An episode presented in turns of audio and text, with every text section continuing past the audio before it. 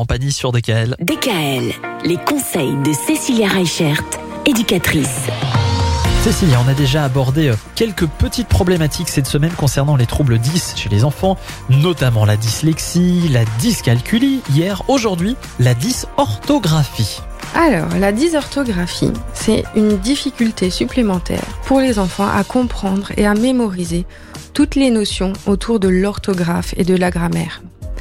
Euh, on sait bien que c'est compliqué hein, pour les enfants de comprendre déjà les homophones, donc je rappelle, les homophones, c'est les mots qui se prononcent pareil, mais qui ne s'écrivent pas pareil. Eh Quand on a par exemple le verre de terre, la couleur vert et le verre qu'on boit, on va pas les écrire de la même manière.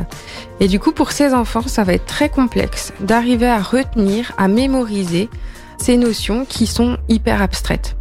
Encore une fois, hein, dans ces troubles 10, on sait bien que euh, c'est compliqué pour les enfants d'arriver à visualiser toutes les notions qui sont abstraites, qui font appel à l'imaginaire. Et donc, pour cette difficulté au niveau de l'orthographe et de la grammaire, il va falloir trouver des nouveaux stratagèmes, des nouveaux supports pour que les enfants arrivent à retenir et à mémoriser. Et donc, pour retenir et mémoriser, on va utiliser plutôt le visuel. Alors, il y a des techniques qui sont vraiment super au niveau de l'orthographe, comme euh, tout ce qui est dictionnaire illustré. Par exemple, je donne le mot asseoir, bah c'est difficile pour un enfant de retenir que asseoir, il y a deux S et un E. En orthographe illustrée, on va représenter les deux S par un banc et le petit E qui est assis sur le banc. Et du coup, bah, l'enfant va arriver plus facilement à retenir des notions comme ça qui peuvent être complexes pour lui. Ah oui, on met des images quoi. C'est ça. Donc par rapport aux troubles de dysorthographie, bah, c'est pareil. C'est notre ami l'orthophoniste qui va pouvoir définir si l'enfant est atteint de ce trouble ou non. Un dernier problème euh, de type 10 demain? Alors, pas tout à fait, Ah.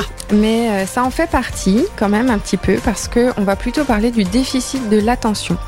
Parce que dans les troubles des apprentissages, on entend beaucoup parler du 10, mais dans les troubles des apprentissages, on a aussi quelque chose qui est très important, qui est ce qu'on appelle le TDAH. C'est troubles et déficits de l'attention avec ou sans hyperactivité. Très bien, ah bah ça fait un sacré morceau pour terminer la semaine. C'est ça, à demain.